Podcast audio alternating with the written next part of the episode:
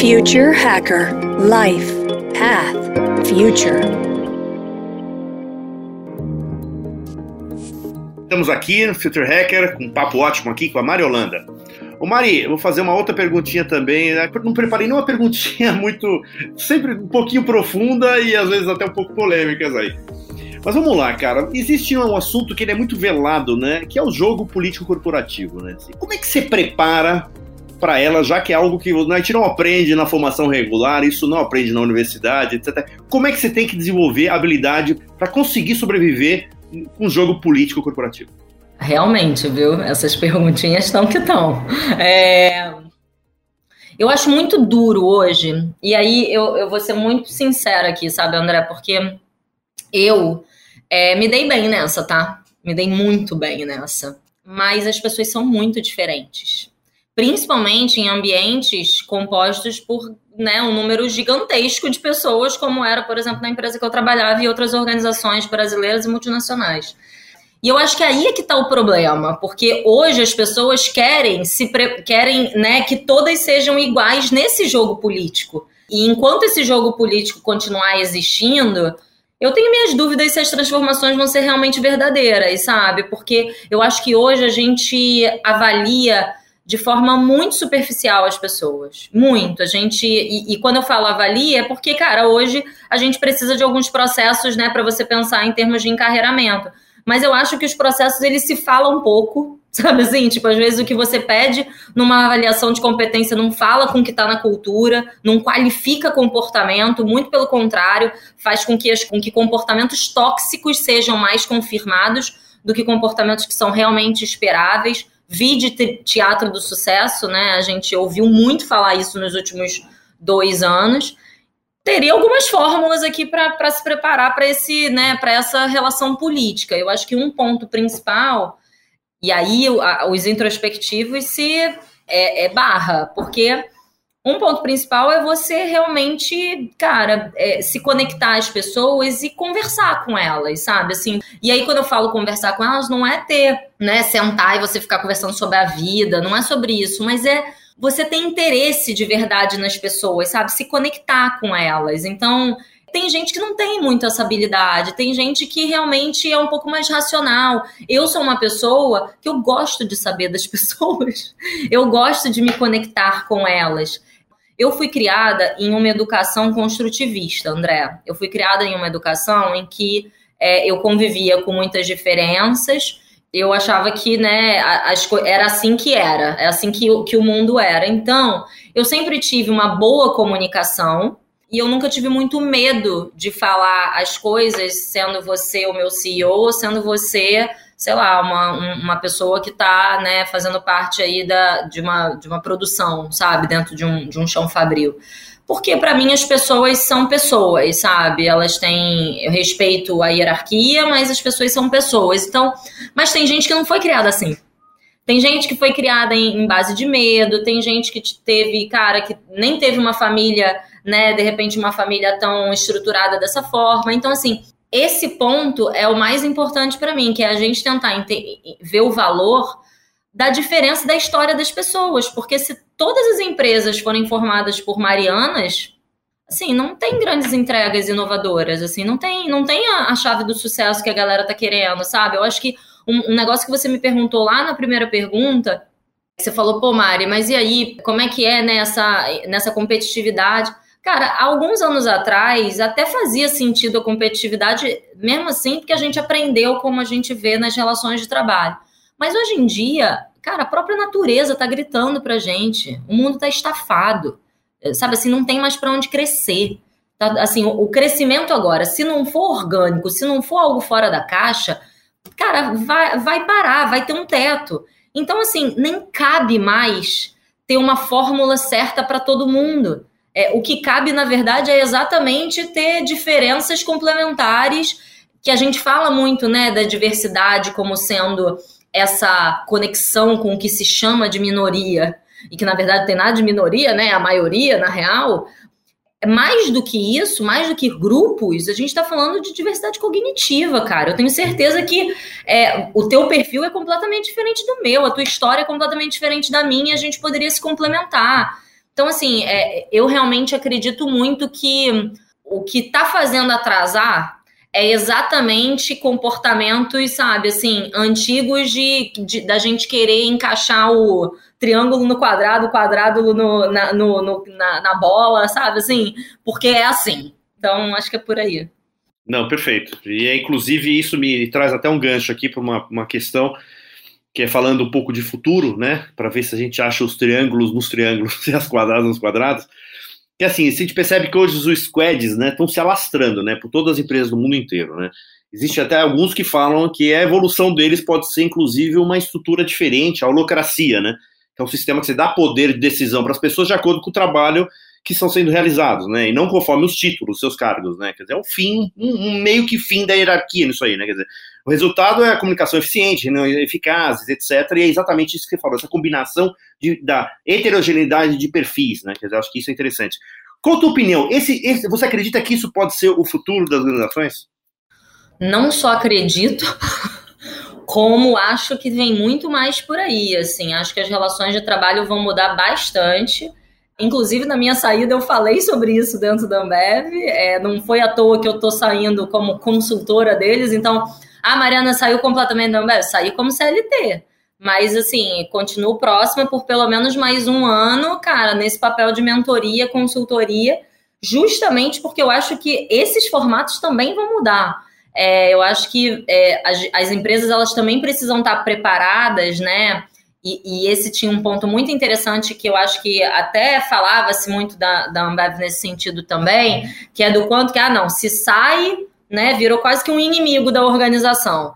E não é mais assim, sabe? Muito pelo contrário. Eu acho que hoje em dia é, a gente vai ter que se preparar para trabalhar num formato mais de redes, sabe? Assim, em que beleza, você tem assim ali os seus funcionários CLT, Parará, mas você tem algumas pessoas ali em formato de redes para projetos, sabe? Para para alguns trabalhos diferentes do que a gente está acostumado em termos de controle e comando, sabe?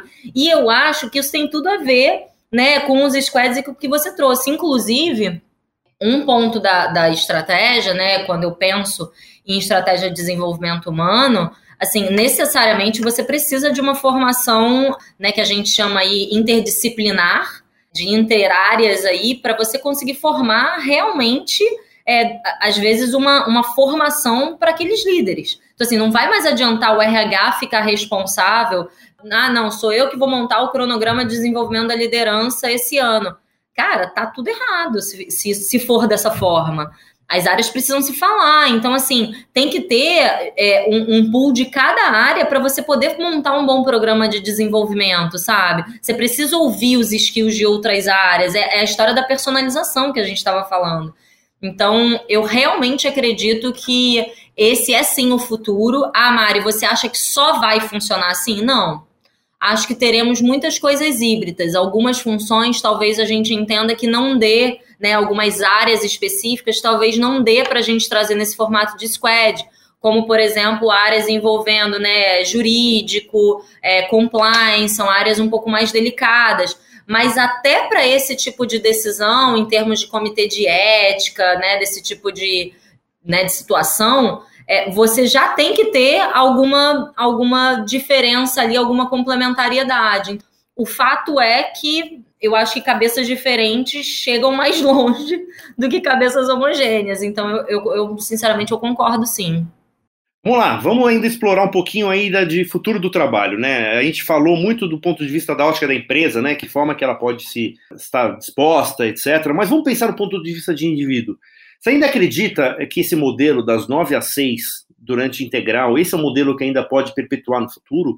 Quer dizer, é quase uma comunhão total com, com, com uma empresa, sendo que hoje, sei lá, sei lá a, a, a, pessoa poderia estar trabalhando em duas empresas, três empresas, numa ONG, etc. E isso, teoricamente, mais a ver com o propósito dela de vida. Você acredita que esse modelo ainda de, de doar 100% da tua vida corporativa, isso ainda faz sentido? Nem pensar assim, nem pensar mesmo. É, e acho engraçado como isso não tá só. Pra, assim, vou dar um exemplo aqui para vocês, para você ver o quanto que isso. Ah, mas são grandes organizações. Não, não são grandes organizações, não. Vou contar um caso aqui.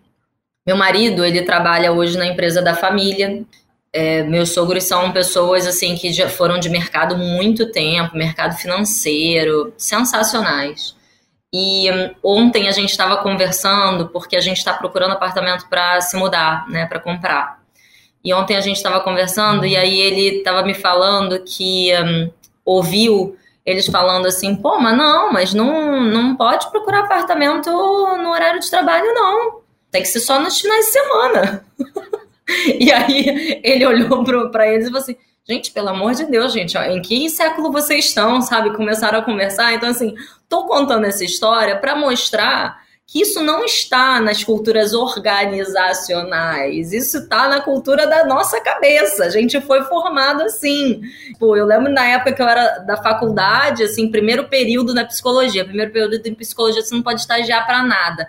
A minha faculdade eu, é, é eu voltava cedo para casa. Voltava cedo, às vezes o dia estava lindo. Pergunta se minha mãe deixava eu ir até a praia. Não deixava, porque a praia dia de semana não é coisa de gente, né, que vai ter futuro na vida, não, tá?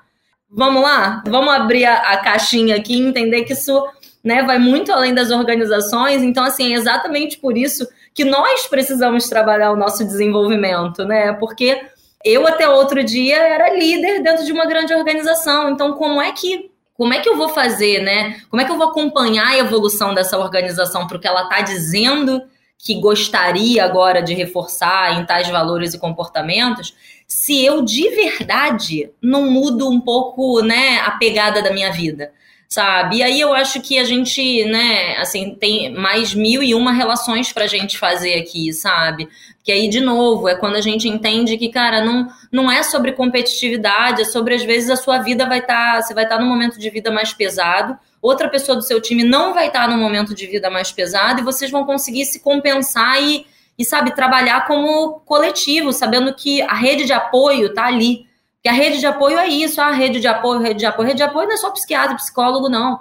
Rede de apoio é você poder contar com situações e pessoas, sabe? Então, é, eu, eu realmente acho que a, a gente precisa abrir a cabeça urgente, porque é, é, a mesma história da resiliência, né? Resiliência é aquele que toma três tapas na cara, né? Para no hospital, mas é lá, né? Mas tá lá maravilhoso. Isso é resiliência. Não, gente, isso não é resiliência. Durante muitos anos, eu acho que a gente contou histórias pra gente. Tá na hora da gente é, evoluir dentro dessas histórias. Só que é, realmente eu acho que a gente não vai conseguir evoluir se as coisas não mudarem na prática. É, não adianta ficar lá é, dizendo que o teu horário agora você tem autonomia e, e, a rotina é híbrida, né? Se o teu gestor, né, ou diretor ou, ou vice-presidente da tua área manda os líderes pedirem para todo o time estarem dentro do escritório cinco dias na semana, de 8 às 18, sabe? Assim, não, isso não vai funcionar. É, não vai mais funcionar simplesmente porque pós-pandemia, ainda mais as pessoas viram que, cara, a vida não se resume a trabalhar.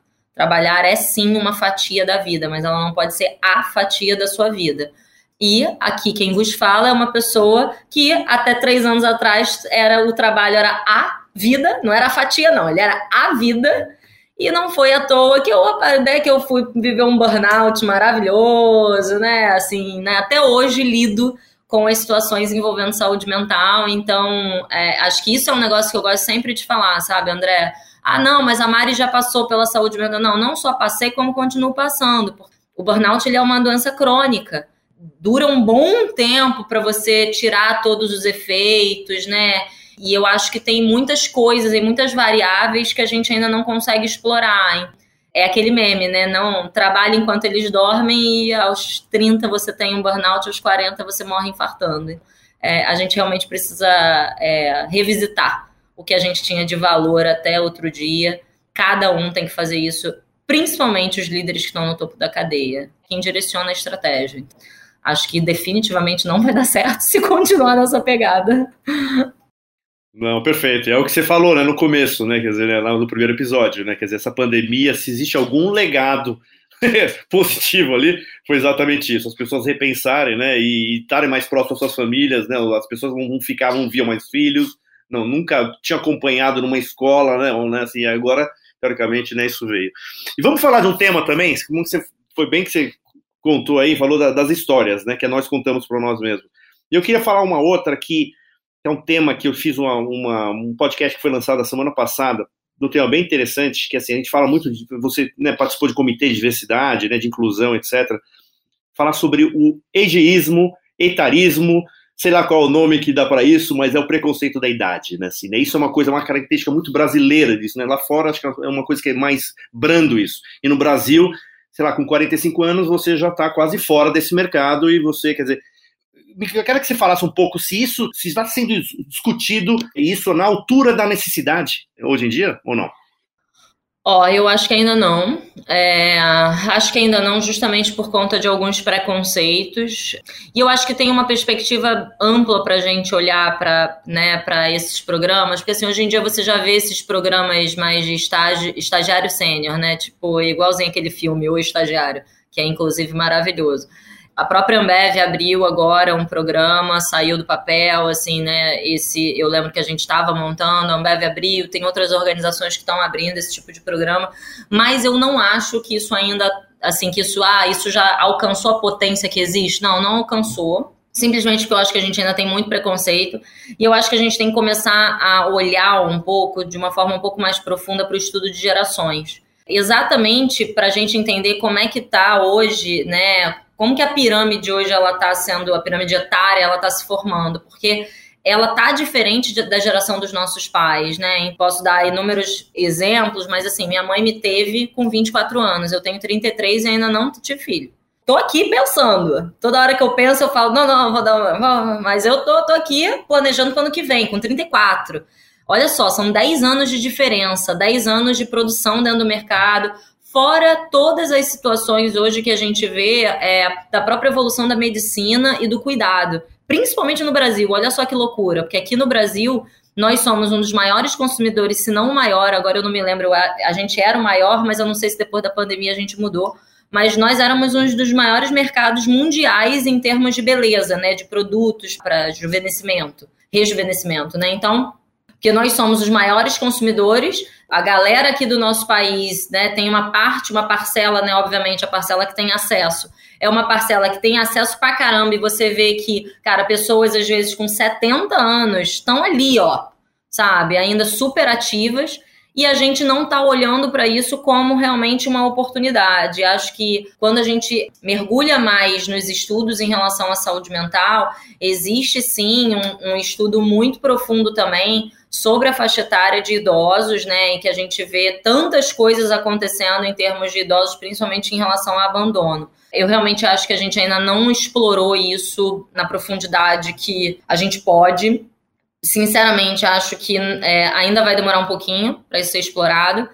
Ah, Mari, mas uma coisa passa à frente da outra. Não, não, não passa à frente da outra, mas assim, é, acho que a gente ainda tem muitos deveres de casas envolvendo questões raciais, questões de gênero, e, sinceramente, pelo que eu vejo, eu acho que essas questões estão na frente da própria orientação sexual e etc. Eu acho que a gente ainda vai demorar um pouquinho, que talvez outras culturas saiam na frente, mas, sinceramente, acho que essa é uma das grandes potências, principalmente para explorar um pouco o formato de trabalho que a gente estava falando na, na, numa das últimas perguntas, né? De você trabalhar com redes, redes de projetos, redes especializadas, né? Assim, meu pai é um cara de mais de 60 anos e está super ativo, é, trabalhando dentro de uma grande organização de educação, né? Trabalhando com engenharia. Minha mãe, idem, um pouco menos de 60, mas é isso. Acho que, obviamente, né? É, gosto sempre de colocar aqui que existem essas oportunidades para uma parcela da população. Para outra parcela da população, realmente acho que é, a gente ainda tem muitos deveres de casa em, em, em, relação ao setor público e suporte, etc. Então, tem muito pano para manga ainda dentro dessa, dessa questão, tá? Desse quesito. Não, é legal porque assim, a gente, né, quando a gente teve uma entrevista com o Egídio, que é um médico baiano, foi muito interessante, ele trabalha com essa, exatamente com essa, essa área, e uma, um tema que a gente falou bastante sobre, né, esse etarismo, né, o egiísmo, etc., que é a infantilização, como a gente fala, que a gente trata essas pessoas. Né? A gente fala, não, é um programinha para senhorzinho de. Cara, assim, o cara tá no ápice da capacidade, é, na intelectualidade, etc., e você trata como se infantilizando. Então, quer dizer, eu não vejo nenhuma abordagem para essa faixa etária adulta, uma fase assim, cara, de capacidade. E sempre assim, olha, é um programinha para as cabecinhas brancas, assim, sabe? Então, esse, assim, até a forma como a gente fala com, com esse público é uma forma que eu acho que tem que ser repensada, na minha opinião. É, e que muitas pessoas, né, André, essa galera aí que se aposentou, que está aposentado e tal, é, é uma galera que viveu aquela cultura antes dos nossos pais se duvidar, ali, dos nossos pais ali, pai, vô ali mais ou menos. Você trabalhava igual doido para sustentar sua família, para você começar a viver a partir de 60, né? Cara, a, essa galera tá, em vários momentos, tá numa potência absurda, sabe? Assim, tá bombando. Então, e vamos lembrar o quanto que o trabalho, ele hoje, né, ele é importante. É, tem vários estudos envolvendo né, saúde mental, aposentadoria, né, índices de suicídio, justamente porque a aposentadoria, você sair do, da, do 80 para o 8, cara, é algo que, que não faz nem bem para a própria pessoa. Então, assim, tem muita coisa bacana que dá para ser feita ainda, com certeza. E acho que, inclusive, tem oportunidade para as pessoas que querem fazer essas conexões, sabe? Eu acho que tem pouquíssimas empresas, consultorias trabalhando com esse nicho, assim, sabe? Pelo menos vejo aí uma boa oportunidade também. Também acho inclusive para o mercado de startups, de você trazer mais cabecinha branca para que assim, gente com experiência e que eu acho que o blend disso, né? É muito interessante, né? Você fala muito disso, né? Dessa forma de você como você juntar os, as, as diferenças. Eu acho que também você trazer gente mais sênior para essas startups, quer dizer, traz a jovialidade, ao mesmo tempo você traz uma cabeça, sabe, de, de uma, sei lá, um, um, legado, né, de conhecimento, de mercado, etc. Eu acho que esse blender também, que é pouco explorado, deveria ser muito mais explorado do que é até então. E que abre-se um novo mercado, né? Que abre-se um novo mercado, né? Total. E posso dar um último ponto também, que eu até falava sobre isso lá dentro da Ambev, inclusive para esse momento de evolução cultural, André. Assim, são pessoas que estão bem mais estabilizadas na, na vida, no sentido de já terem passado por muita coisa, não tem a aceleração da juventude, essa coisa do para ontem, sabe? Então, são pessoas que muitas vezes conseguem ter um nível de conversa e de inteligência emocional extremamente interessante para esses momentos de transformação cultural e de transformação de comportamento, sabe? tem uma potência aí nas soft skills dessa galera, sabe? Que pode também ser muito explorada para esses momentos de transformação mesmo.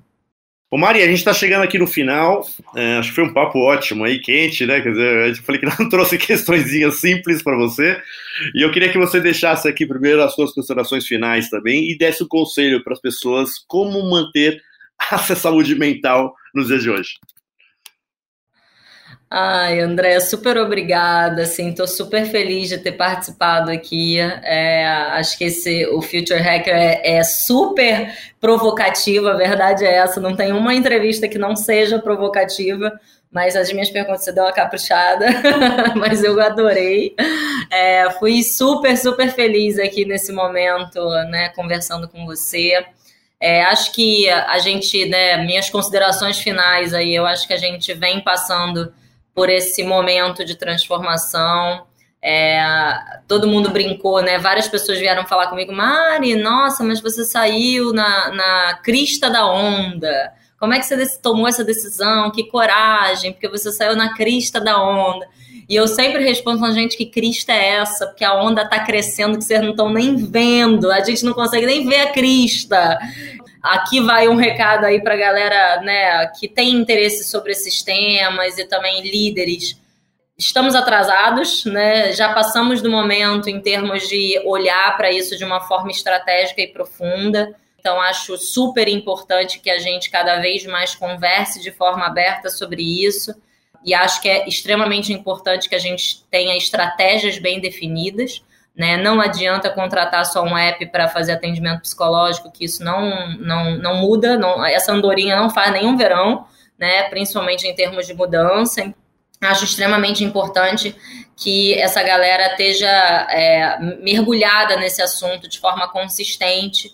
Empatia sempre vamos ter com, sabe, eu, eu sempre brinco que eu sempre ouvi assim, Mari, mas você tem que ter mais empatia com a gente que está aqui sentado no topo da cadeia, a gente também está aprendendo Terei empatia sempre, teremos empatia sempre, mas a gente tem um dever de casa e uma responsabilidade quando a gente está sentado no topo da cadeia. É, tá na hora da gente vestir essa camisa também de responsabilidade. E vai ser difícil, porque é difícil para todo mundo, porque eu vou falar um negócio: autoconhecimento é algo difícil, viu? Não é algo fácil. Todo dia você tem um desafio, mas é Primeiro que você tem que desvencilhar da vitimização, né? Você tem, em primeiro lugar, você tem que falar assim, pera um pouquinho, cara, eu tenho que tirar a vitimização aqui e eu começar a...